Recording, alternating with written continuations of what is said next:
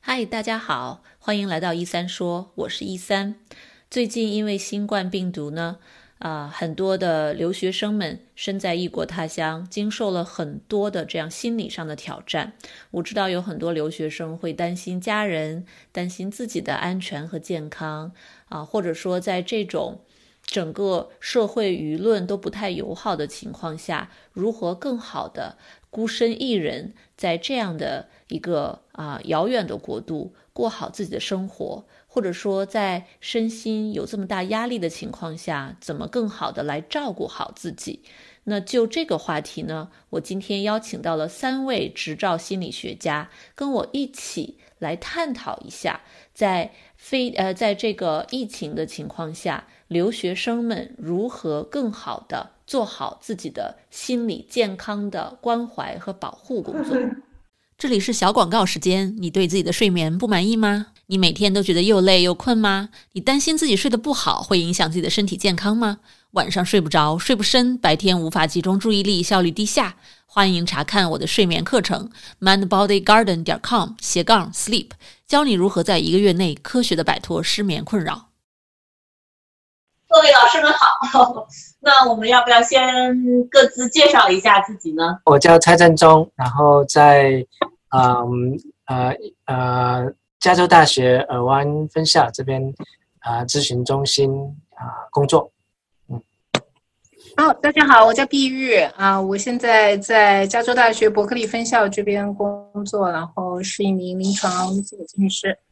大家好，我叫杨毅。那之前自己本身是留学生，现在呢，我为很多留学生、留学家庭工作。我是一个啊，clinical psychologist，临床心理学家啊，私人职业。呃，也有利用业余的时间写公众号，名字叫“孩子出国后”，因为呃，很多受众读者呢是呃留学生和留学家庭，所以。非常感谢徐老师发起今天这样一个讨论，嗯，可以一起来探讨留学生面对呃疫情的反应。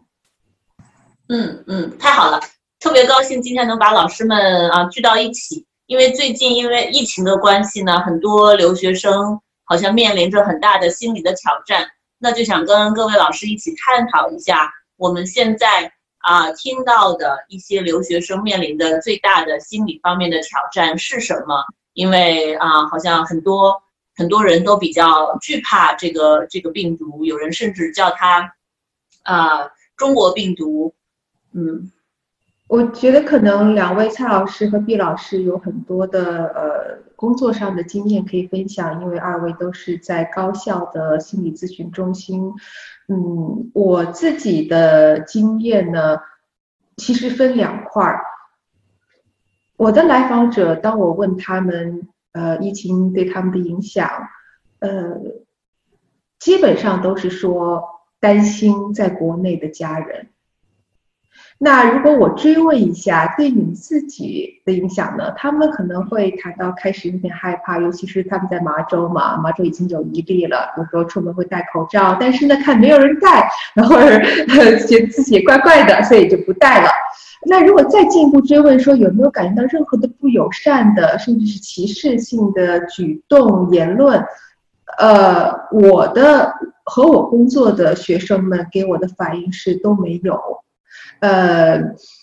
这是一点。第二点是他们可能会讲说哦不会，其实他们身边同学都很 nice，然后会举些例子，比如说呃他们了解也不多，那呃。我的来访者呢了解比较多，会跟呃这个美国同学讲一讲，那他们都表示非常的惊讶啊，然后呢会呃给他打气呃祝福呃国内的疫情能够快速的被控制好转，所以他们感受到的是没有直接的歧视，以及可能有一些善意。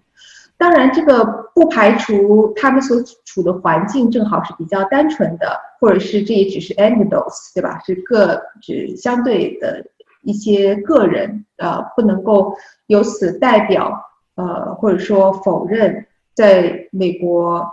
其他的留学生的遭遇。那么，我要这是我讲的第一个方面，另外一方面是相反的。是有一位留学生，他是在波士顿的一个呃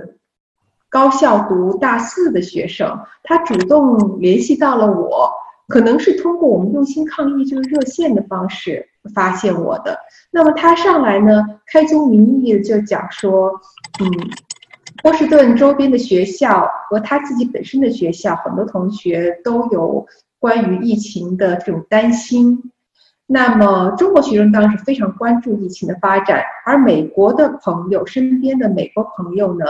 呃，一半害怕，一半误解。呃，他举的例子是，比如说他身边的一些美国朋友在 Instagram 上面发呃 post，就是在波士顿有确诊的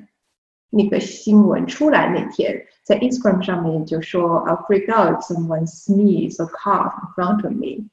嗯。他有点惊讶看到这个 post，因为那个人其实是他自己的好朋友。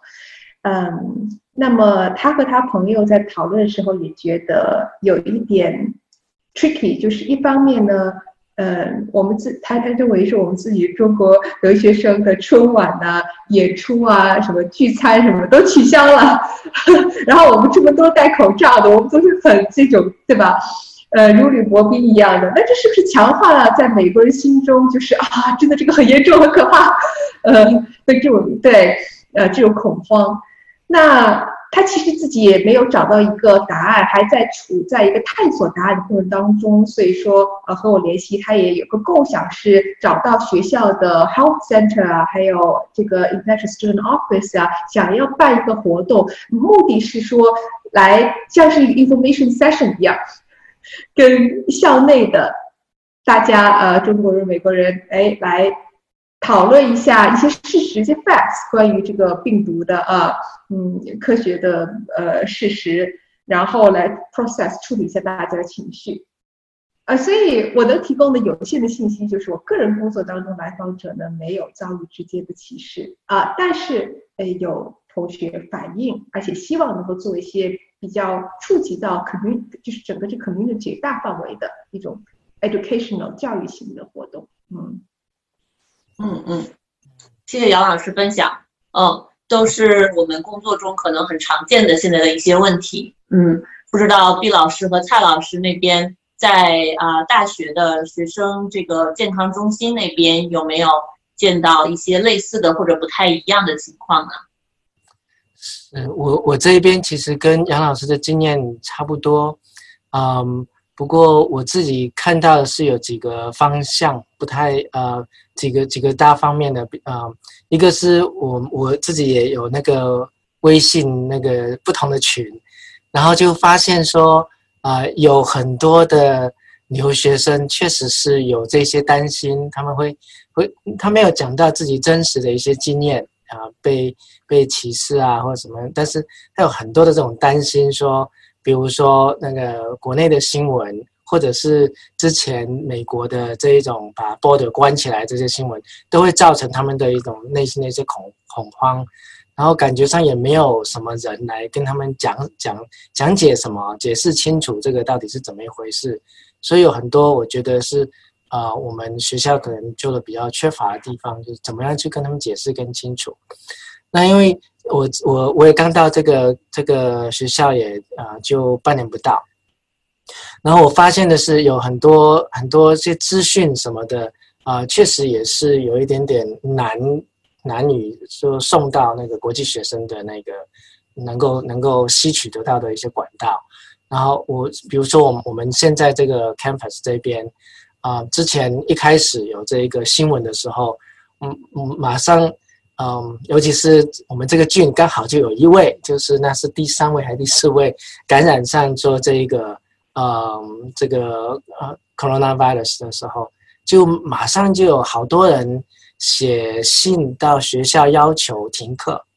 啊，不只是学生而已，还有老师什么。然后，那给给给校方的感觉是有会开始担心，说是不是会有这一种对于亚洲人啊，尤其是国际学生那种偏见的事情。所以我们是第一个反应是赶快做预防那样子。那啊，但是呃，从学生啊，我像我上一周去学生的，我们这边每周五都会有一个 coffee hour 嘛，个国际学生的 coffee hour。然后我去那边呃那个跑了一轮之后，发现哎，大家好像都没有真实的去说经验到什么被人家歧视的那种，但是有很多是自己内心里面的那一种恐慌，就是说。啊，甚至有人当下就跟我用开玩笑说：“哦，他戴口罩因为不舒服什么的，然后看我的反应这样子。”然后他后来是有解释说，他想要看我的反应怎么样，因为他就很担心说，就因为他戴口罩，可能就在比如说在微信微信上传的，有些人戴口罩还被被人家打那样子，这这这种这种传闻。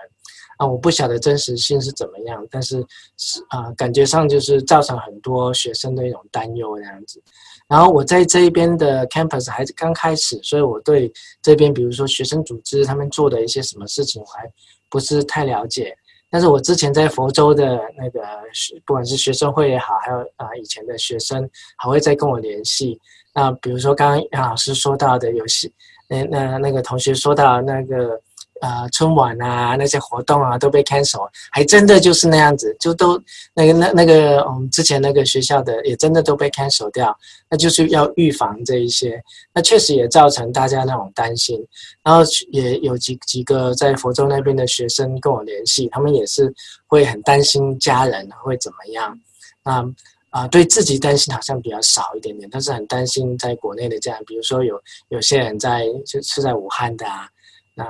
还有就是有些情况，就是比如说武汉的人啊，家人来这边探亲，然后会有一些很啊，其他人可能针对他们针对性的一些一些言语啊，这样子会让他们很不舒服啊，这些啊，这这个倒是还会听到。至于说在在本地的人怎么对待啊这个国际学生，这个好像做的还比较没那么明显。目前来说，在我们这个 campus 还没有。听到比较大的议题，啊，我们晚上也会有一个节说明会，所以晚上再去再去听看看到底会有什么样的一些反馈啊。嗯，好，谢谢蔡老师分享。呃，碧玉老师那边就是啊，北加州，因为我也在湾区这边，那么不知道啊，伯克利大学附近那边的情况也是类似的吗？啊，就是有几点跟刚才两位老师分享的很像。一个是，呃，很多同学他其实有他的焦虑来自于说对于国内亲人的这种担心，那而且说他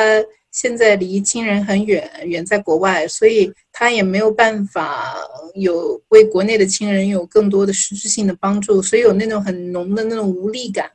很多的时候，这个焦虑甚至然后那种抑郁的状态，然后是来自于说自己没有办法。可以为国内的亲人或者国内的朋友提供任何的帮助，觉得自己特别的远，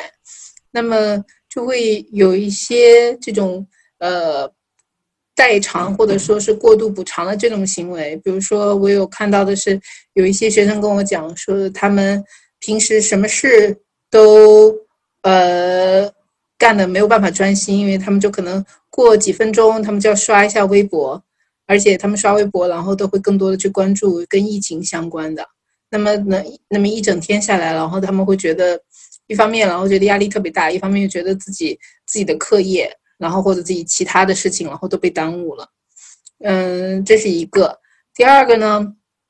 就是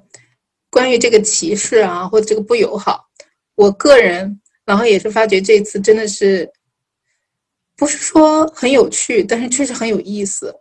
它这个有意思在于说，一方面，其实我的呃，我见到的这个学生和我同事听到的例子，是很多的国际学生，他能感受到本地的学生对于他们的友善，甚至然后他们的这个本地的这些呃 domestic students，他们给就是会主动的问他哦，说你家人怎么样啊？嗯，你呃。这个，你的、你的、你的家人在国内还好吗？但是呢，就是在问的时候，有的时候会有那种用 China virus 或者说 Chinese virus 这样的词来问他。我 self identity 我是一个 Chinese，当我发当我听到 China 这个词跟 virus 然后联系在一起的时候，就怎么这么奇怪？但很多的我觉得是留学生。他可能自己会有这种困惑，就是一方面，他会 question 我的这个 reaction 到底然后是不是合理的，是不是我自己过度 react？实际上，来我我见到的几个案例里面，然后有好多的学生，他是来了以后，他是其实是在 question 自己的 reaction，然后他是会觉得说我是不是过激了，或者说我最近是不是太累了，就是因为我最近这个压力太大了，所以我才会变得这么敏感。这是这是一个，就是可能本地的学生对于国际学生他是友善的，还他没有表达出歧视，但是可能他在用语当中就有一点像我们说的这种 microaggression。虽然意图没有表达出，嗯，他的意图并不是我要去攻击你，但是在这个表达友善的过程当中，他实际上 touch 到了一个很很很 vulnerable 的一个部分。第二个呢，就是反而这种不友善和敌意，我听到的是来自于说华人社区和华人留学生内部，这内部然后是会把人这个有意的分成两个 group，一个是最近没有回国的人，一个是最近有回国的人，最近家里没有从国内来的人和最近家里有从国内来的人，所以这种敌对，还有像刚才呃蔡老师讲到的人肉。先这个，呃，我自己，因为我也在一些微信的群里面嘛，我自己然后也有看到的这个事例，也是大家会在群里面去分享。哎，你知道吗？谁谁谁住在哪里的？有一家人，然后最近刚从国内回来，现在最近刚从湖北，呃，怎么样回来？或者家里面然后有有人，然后刚刚从国内旅行过来，那我怎么看到这这家人，呃，还在到处乱晃啊？他们然后嗯没有自我隔离啊，那就会有另外的人跳出来说，呃这家人住哪里？这家人呃平时在哪儿活动？他们去哪一个大华超市买菜？然后他们的孩子在哪儿上学？就是会有那种想要用那种网络游街的那种方式去逼迫其他人，呃去自我隔离。那我觉得这样子的一个行为。其实很多的时候是我们在恐慌的时候做出来的一些就非理性的行为嘛，就是某种程度上已经把人不太当做人来看了，而是把它当做一个就是呃，根据人和这个病毒的距离，根据人和染病毒的可能性的大小，把人划分成几个群体。那么，对于这个某个群体，然后要用什么样的方式去所谓的打双引号的防御，这是我观察到的一些现象。嗯，对，谢谢毕老师的分享。这个这些故事听着真是很让人伤心啊。这个大家分享的这些现状，因为我我在听老师们分享的时候，我自己也有一些反思，就包括我自己的生活当中跟。美国朋友跟朋友们聊起来说：“哦，我的家人在这边和我在一起。现在，那么我会注意到，我下意识的，就算对方没有任何反应，我自己下意识的会去解释一句，说：哦，他们是疫情爆发之前就来了的。呃，我我会加这么一句。呃，我觉得是一种很无意识的一种解释，但是也是感觉到隐隐约约感觉到这种威胁。如果家人自己是最近回来。”然后又没有隔离啊，周会给周围的人带来怎样的困扰？包括很多这些留学生自己对现在自己的一些 over self consciousness，嗯，所以我就很想听一下老师们的想法，就是对于这两个比较大的问题，一个是留学生自己在这边怎么去应对自己现在的一个自我的定位啊，把自己保护好，应对自己内心的对周围人。和自己的关系，对自己的可能的一些偏见感知。另外一个方面就是，当留学生们担心国内的家人的时候，他们有哪些可以做的？嗯，我觉得这两个问题还蛮值得探讨的。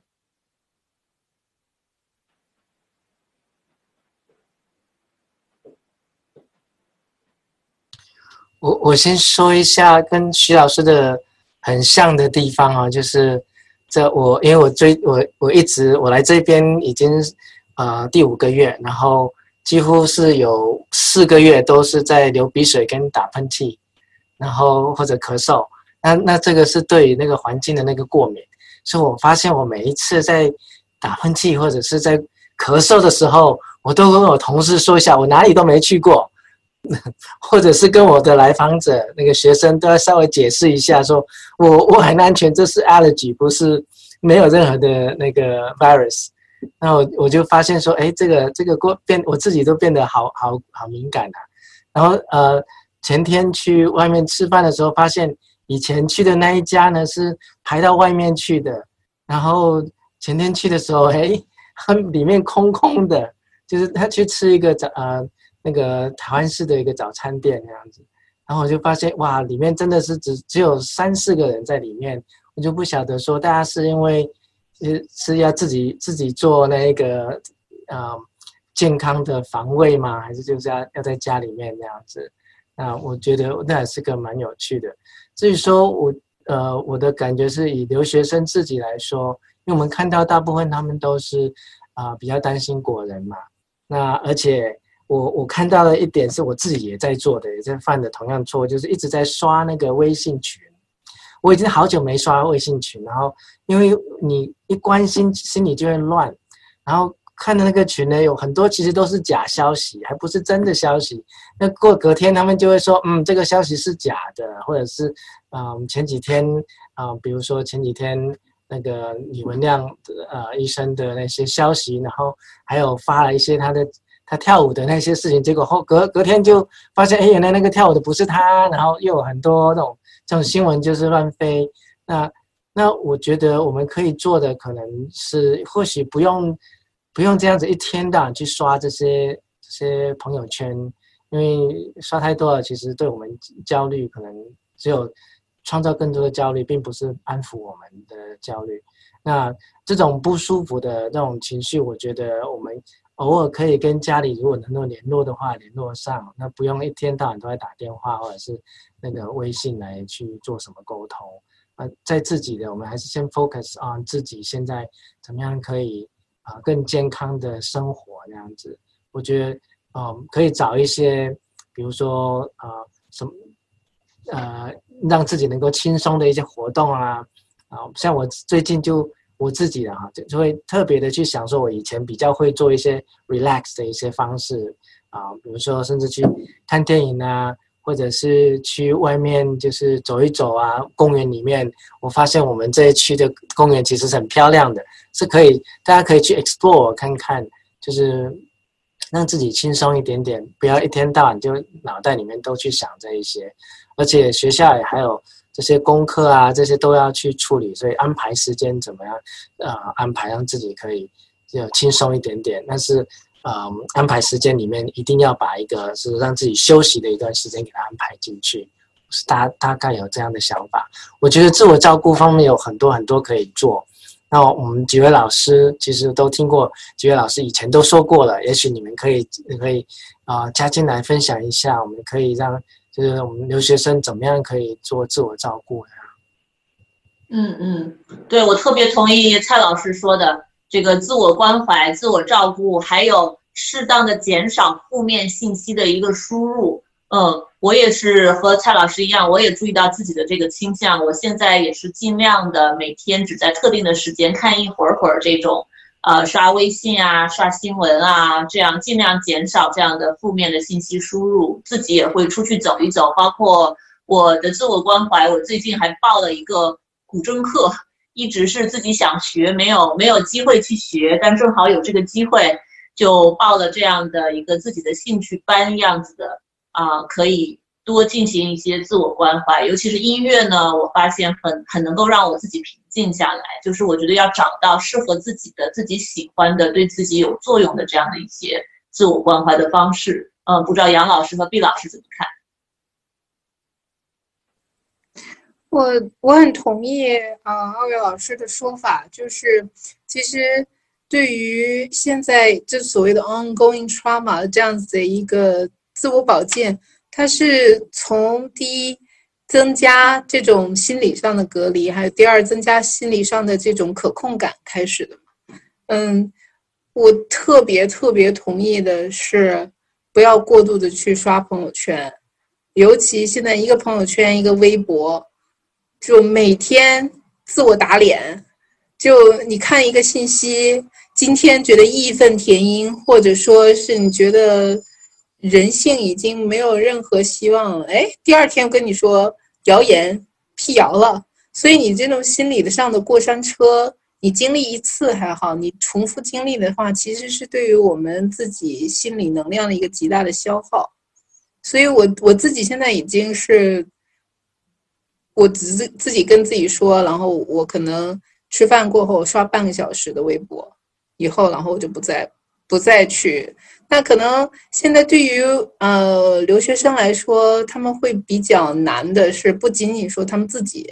在刷这个微博，那可能然后他的跟国内然后在打电话的时候，或者说是然后他在跟呃平常他的朋友们在一起的时候，也都会在讲。所以我觉得跟大家呃做一些这种 psycho education，让大家。呃，有意识的去做一些心理上的这种隔离，然后其实是有帮助的。第二个，我觉得增加可控感，就是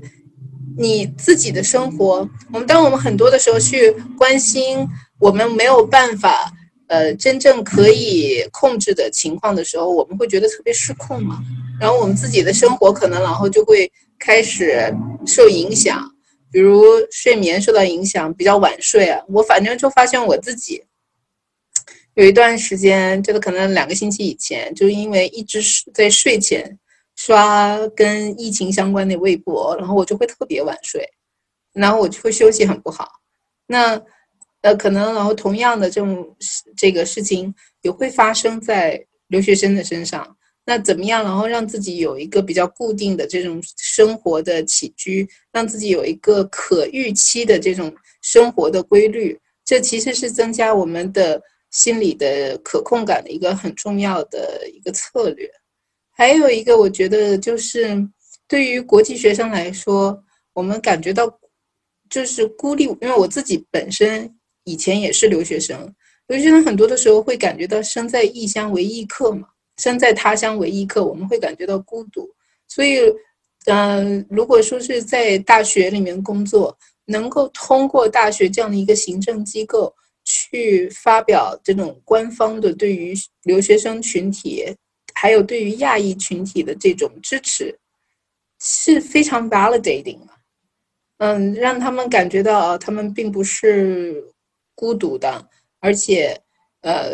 在这个过程当中，他们会有一些的这种心理的反应，比如说恐惧，比如说焦虑，这是一个所谓的 normal reaction in the abnormal situation。那这样一，我觉得这些很多的 outreach，然后其实是很重要，而且也很急需的。像，嗯，我觉得像比如说一些 support group 或者 support circle，在这个当下，其实可以给学生们提供一个平台，让大家在一起了解到说，哦，原来并不是我一个人，然后有这样会受到这样的影响，会有这样的顾虑。然后会有这样子的迷思，或者有这样的这种恐惧，嗯，嗯嗯，对我非常同意，嗯，特别的好。杨老师有什么看法吗？嗯，对我非常认同刚才几位老师所讲的这些点哈，比如说不要过度的去刷朋友圈啊，去寻找 support group 这些，呃，我有几个。比较零散的点了，一个点是，呃，有一些朋友们是看到了在网上传的，在其他国家，比如说德国啊、地铁啊的暴力的事件。如果我们不信不信，今天谈起来好像都还好，没有遇到过直接的这个歧视性的暴力性事件。但如果不幸的遇到的话呢，呃。我的一个想法是在那个场景之下，首先要做的是 de-escalate，啊，怎么样能够降温，保证自己的人身安全，也可以适当利用，比如说录音录像这样子，呃的一个呃工具，然后让自己快速的脱身，然后可以去报警，因为在联邦层面是有呃这个不同条款的反歧视法。那这是针对非常极端的，呃，如果是受到了言语甚至肢体上面的侵犯的话，好，那我觉得，嗯，刚才毕老师讲的呃一点特别的重要，就是他看到的更多的歧视，呃反应其实是在中国学生内部的。这其实也让我呃联想到，嗯，有很多朋友圈的帖子呢是关于在国内的，呃，存在对武汉人、对湖北人的歧视。那么，当我们离开了中国，在美国或其他国家求学，呃，一定程度上可能它体现了。呃，中国文化的特点就是那种集体，就所有的事情的反应是一个集体为单位的。嗯，个人会被这个集体给，个人有点消失了。呃，就比如刚才毕老师讲说，没有把这个人当做人。呃，对，因为来不及，基本上就把你放在一个 category 里面，你就算是刚刚从国内回来的人，还没有满十四天隔离期的，这就是一一筐，对，啊，或者是你从来没有出过国的，你最近这呃大半年都在这儿很安全的，这就是一筐。它是有一个非常快速的，一定程度上是高效，但它的确是会抹杀很多个人的价值。个人的被尊重的这个程度是可以大打折扣的，这是一种思维方式。还有一种就是传播特别快，我听到什么马上就跟别人讲，我都不会自己想说我去呃调查一下、核实一下，或者我嗯想想我需要这样传吗？在过程当中我扮演什么角色？没有，其实这个想法可能有些人会有，但是在面儿上看的话是非常的少，呃，速度很快就直接传了。那。这个为什么在中国这个这种情况下，要想救命，可以很快高速的，大家都知道统一方法要怎么样逃生，没什么办法管用。但是谣言也很容易就传开了，因为缺少中间的呃阻断这个传播的人和环节，但这个传播非常的流畅。好，然后呢，关于这个人肉。可能很少有人会想说，我这样是不是侵犯他隐私？他是不是不想被人发现？我这样是不是不好？可能很少有这样的想法，因为这个隐私的这个概念也是比较薄弱的。更多的是我们作为这个群体，我们要求生，个人隐私不算什么。我我为了大家好，所以我赶快来发现一下，这人是住在哪一楼、哪一栋、哪一楼几层，对吧？叫什么名字？所以，呃，他有。这种文化特性在，那问题是我们又生活在美国，是一个很不一样的文化环境。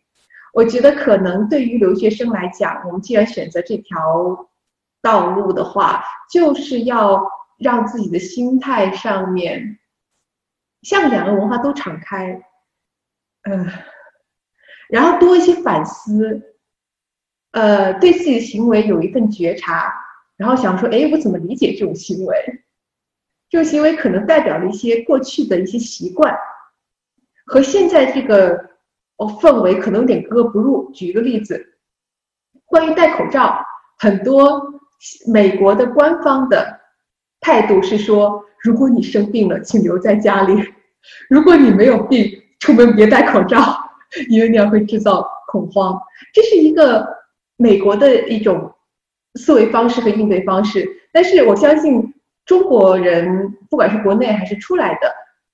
的方式会是不一样的。对，所以我们如果去觉察我们一种习惯性的，哎，是什么方式，和当地我们现在所处的现实环境，人们常规是什么样的思维和行为方式，然后不仅觉察到两种方式分别是什么以及差异是什么，还有就是对自己可能也多一个嗯停顿，想说我要我要做什么选择。嗯，这样的话帮助我们在留学过程当中，真的是把两个 culture 啊 bring together 啊，可以更加的丰富。嗯，想问题也尽量不是单向的去思考。比如说，当我遇到了什么时候、什么事情的时候，想说他是否别人在对我有敌意？因为有时候不见得是那么一个单纯的问题的。嗯，就比如说像刚才毕老师分享那个案例。说这个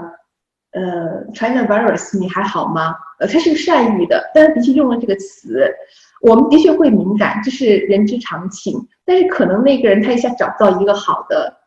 科学用语，比如 coronavirus，我不确定，我不是为他开脱，我只是说，当我们去看待问题的时候，可以从不同的角度，有的时候的确是一个歧视 micro microaggression，有时候是。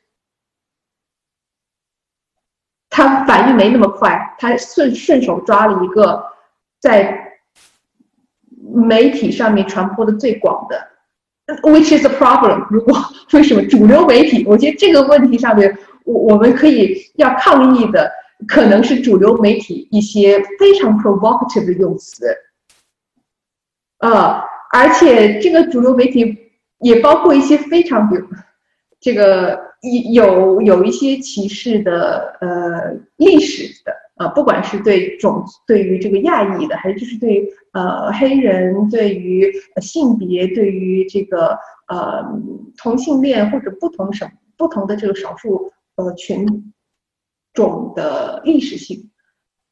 歧视，都存在这样子态度的一些电视台啊，或者是嗯纸面媒体。我讲的很散了，不好意思，随便乱说的。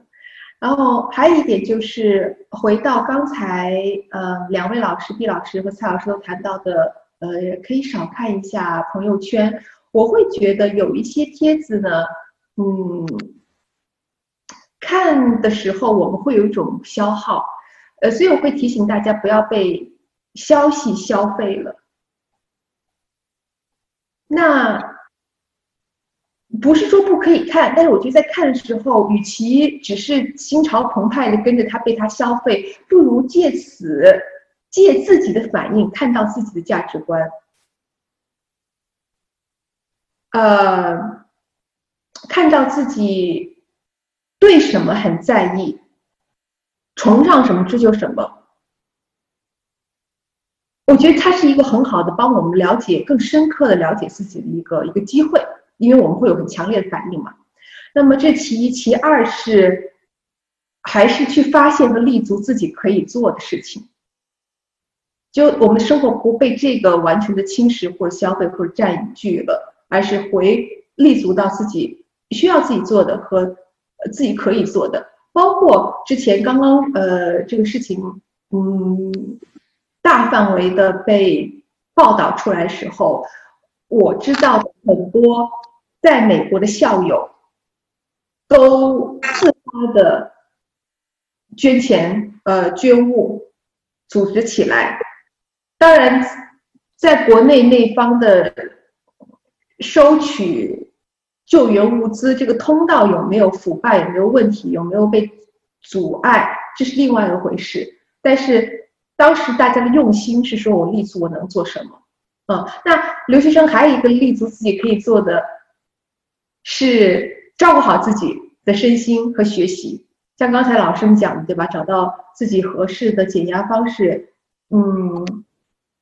那学习这一块呢？因为他们担心家人嘛，那家人担心的又是，呃，孩子在美国学习吃得好吗？睡得好吗？学习压力大不大呀？成绩好吗？对，如果说我们做好这些的话，其实对自己和对于自己爱的、在意的国内的亲人。都是相对负责的一种呃方，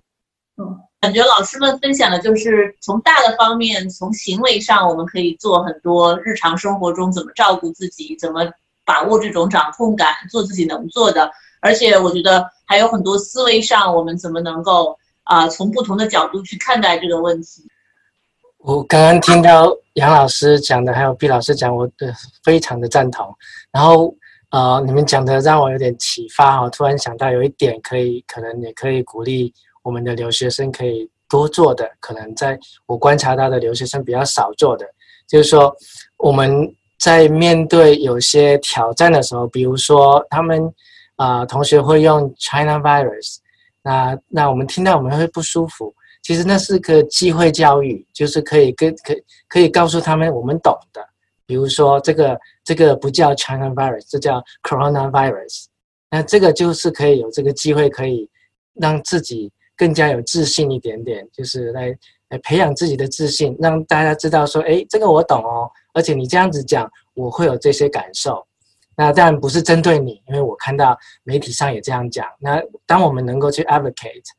呃，让让我们的同学支持我们，知道说这样讲我是会有负面的感受的。当你能够把这个讯息传递一个，一个就可以传两个，两个传四个，这样子的话，我们其实是在做到说帮自己来啊发声的这个这个功功用。另外一个其实有个例子，就跟这个相关的，就是说我们刚刚啊几位老师谈到的啊。那个我们会戴口罩这样子，然后呃，确实在西方的国度里面哈，你戴口罩其实就是应该要留在家了这样子。可是我们发现，我在这一个嗯呃尔湾这个 campus 这边，我发现好多人其实真的都戴口罩，甚至刚开始的时候还有人全身都罩起来了，就穿着那个那个防毒的所有的用具这样跑出来，我们大家都看着他们，哎，那个人也很自在的这样走来走去啊。然后我发现，其实那个文化的影响不是只有单方的，因为当当我们这个学校的代理呃，就是上上层的人发现说，哦，我在亚洲的 culture 是呃，可能生病了，大家还可能会去上班，还然后做的方式是戴口罩。哦，我们现在在做的方式就是，我们中心现在已经从那个学生中心那边拿了很多的口罩。如果学生生病了还要来接受我们的咨询的话，我们就一人发一个，请你带起来，然后这样子保护你自己，也保护我们这样子，所以就变成，其实当我们能够去影响彼此的时候，这我觉得这这个过程是还蛮好的，而且对自己有点帮助的。还有一点，我觉得刚才嗯听到其他两呃两位老师在分享的时候，就让我想到了一个词，叫做自动化反应。我们的自动化反应其实是当我们感觉到 stressed out 的时候的一个很自然的反应，而当我们开始然后在这种 traumatic situation 当中，然后我们的自动反应只会更更加增强。那像其实我觉得最近我看到的呃。国内的媒体里面，还有自媒体里面，越来越多提到的是疑病症，就是大家可能呃，我咳嗽了，然后我就开始拼命的量我的体温，我一天量来量个两三遍，或者说是我可能觉得稍微有一点点热，然后我就会觉得啊，那我是不是发烧了？而且还会有人，呃，就主动去医院里面去查，查完一次不够，然后还要查两次，查完两次不够还查三次。这其实疑病症，然后从我们临床的角度上来说，它是一种焦虑，而这个焦虑其实就是当我们感觉到害怕的时候，我们想要去消除这种焦虑感，就是我们想要去所谓的 problem solve，我们想要知道我确实是没病，而且但是你你有人告诉你没病以后，你的焦虑或者你的恐惧还在。那我们这个重复，那我们还再去查一次啊，再去查又发现我焦虑和恐惧还在，那我就再去查一次，然后这就变成了疑病症。那我觉得其实像某种程度上，这真的是像刚才呃杨老师讲的这种信息的过载。当我们老已经被这个信息所消耗了，这个信息造成我们很多这种心理唤起的时候。我们是根据这个信息给予我们的情感体验，然后来做这种呃自动化的反应。我们很难去说哦，I slow down a little bit，我我稍微慢一下，然后我思考一下啊，为什么我现在会有这样的想法？我为什么会有这样的这种呃情绪？我现在然后再去查一遍我的体温，是是为了要感觉。好一点儿，感觉安心一点儿。那我现在查体温的这个动作，是真的能让我安心吗？还是说让我对于呃我自己的身体的感受，然后付出了过度的这种关注？因为大家其实都有这样的体验，当你过度关注自己的身体某一部分的时候，他就越来越感觉到不好。你越是觉得我可能现在我肺里面然后有点什么，然后就一直感觉到哎我的肺里面到底是有什么，然后他越来越就感觉到我肺里面确实有点什么，嗯。所以这也是我觉得我们心理工作者，然后在针对留学生的时候可以做的一部分，就是给予这种 psycho education。嗯，为什么？然后现在呃，你会可能感觉到对于自己的身体的某一部分过度的关注，这个焦虑它从何而来？你可以怎么样去应对？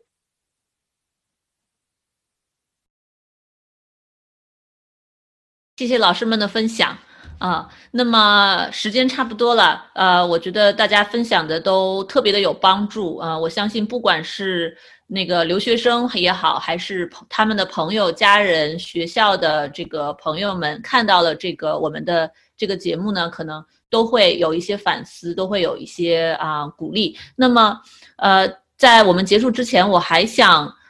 问老师们，就是说，当在这边留学生们碰到这些心理困扰的时候，他们呃有哪些方式可以去寻求帮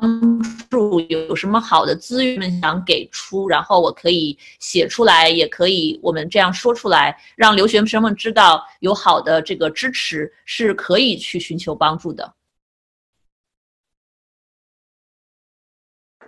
啊，我又先跳进来，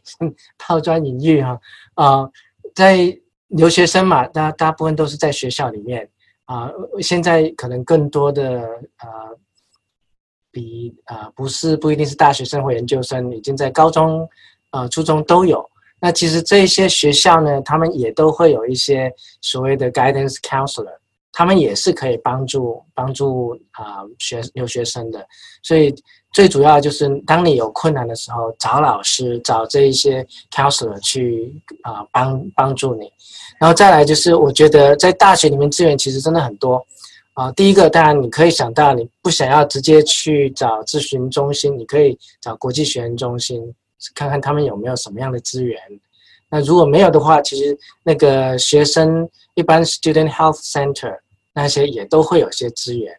那我我我自己是很鼓励说。呃 t o w n s e n Center 咨询中心其实就是在这边，公用就是这样子。大部分大家的学费里面都已经付了这个钱了，不不利用白不利用，不如在就有什么困难就直接找他们，找那个咨询师。可能呃在大学里面的咨询师可能都会是很忙，没有错。但是你需要什么，你你啊找他们帮忙的话，他们会帮你。如果没有办法自己帮你，他们会找到资源来帮助你的。所以这一个都是在美国的大学生，呃，大学的那个机制的一种常态。我我我所了解的是这样子。那不晓得几位老师看到有没有别的更好的一些资源？嗯，我觉得我非常同意，呃，蔡老师刚才所说的。呃，对于国际学生留呃国际学生来讲，呃，你已经付了这么高额的学费，而学费里面然后有很高额的一部分，然后叫做 student fee 嘛，对不对？student fee，然后是呃相当于你预付给 counseling center 的钱，那你不用，那你就相当于说这个钱你没有真正的去拿来照顾你自己。那第二部分的，我觉得话就是可能大家不要把。自己的所有的这种 stress reaction 都当做一种病，所以我觉得在我们的留学生群体里面，经常都会觉得我要真的有心理疾病了，我才能去见咨询师。但实际上，就像刚才蔡老师讲的，呃，咨询中心是帮助人们更好的去怎么样应对的，不仅仅说是我你一定要感觉到。病入膏肓，或者说现在无法去正常生活了，才可以去见咨询师。你如果说你感觉到你现在不想要有一个 regular counseling，我相信很多的咨询中心它都有所谓的 drop in，就是这种 drop in counseling。那你可以去，比如说用一次，或者说是有这种 after hour hotline，就是每个咨询中心然后都可能会有的这种 phone appointment，你用一次。那在这一次当中，你获得一些关于这个 stress reaction、trauma reaction，或者说是这个疫情带来的这种呃这这个这种呃心理健康的影响，你就获得这样的信息，获得这样的支持，其实相当于什么？就给自己有更多的这种应对的能力，获得更多应对的资源。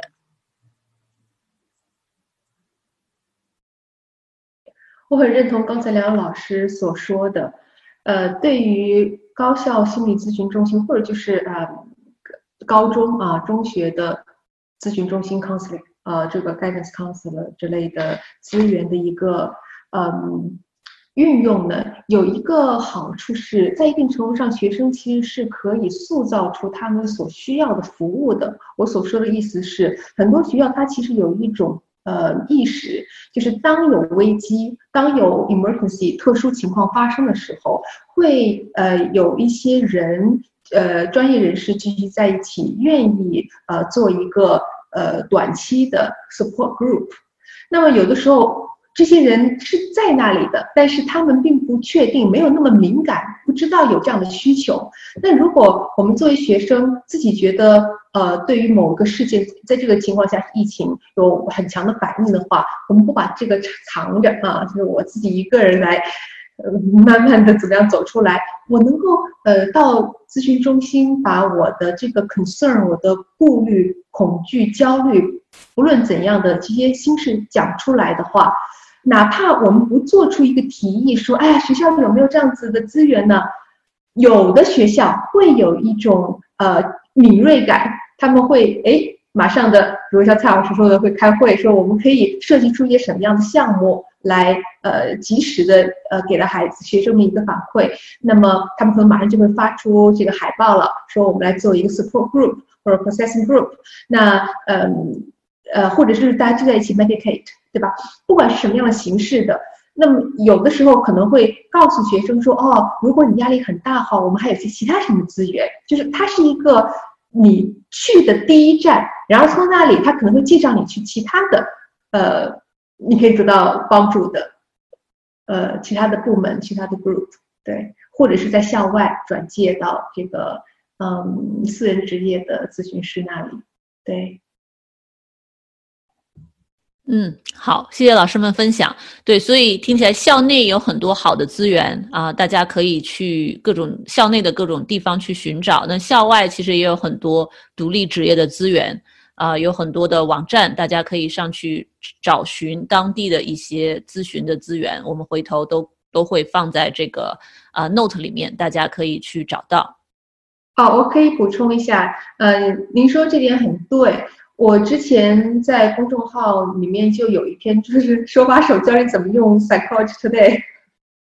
怎么样在那上面找呃校外的咨询师，他那个网页有些什么部分。呃，你心里面有些什么参考指标啊？比如说流派啦、呃问题了、保险了，对，特殊要求了，对，怎么样用这个网站来比较精准的定位，找到适合你的咨询师？嗯，那太好了，回头我把杨老师的这个文章的链接放在下面，大家就是可以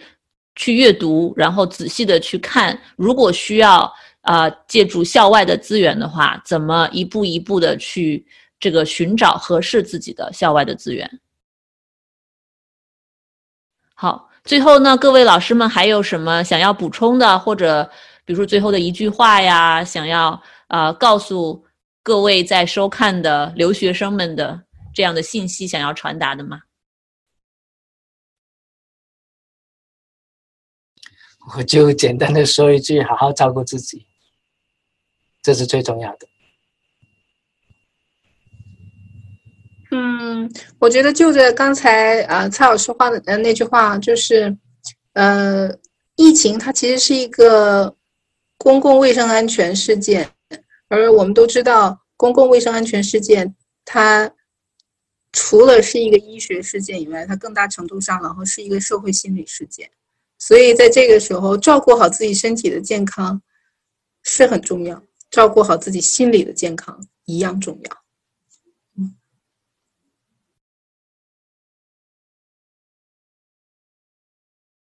我都觉得我没有什么好补充了，说非常的呃全面。如果说要有一句话的话，我会觉得成长是件不容易的事情。对于留学生，呃，在一个青春期和成年初期，又遇到了一个家国性的大的灾难事件，嗯，这是一个对人的历练。嗯，有强烈的反应是很正常的，因为有青春热血嘛。呃，个人过程当中，可能也可以加速我们的一些思考和加速我们的成熟。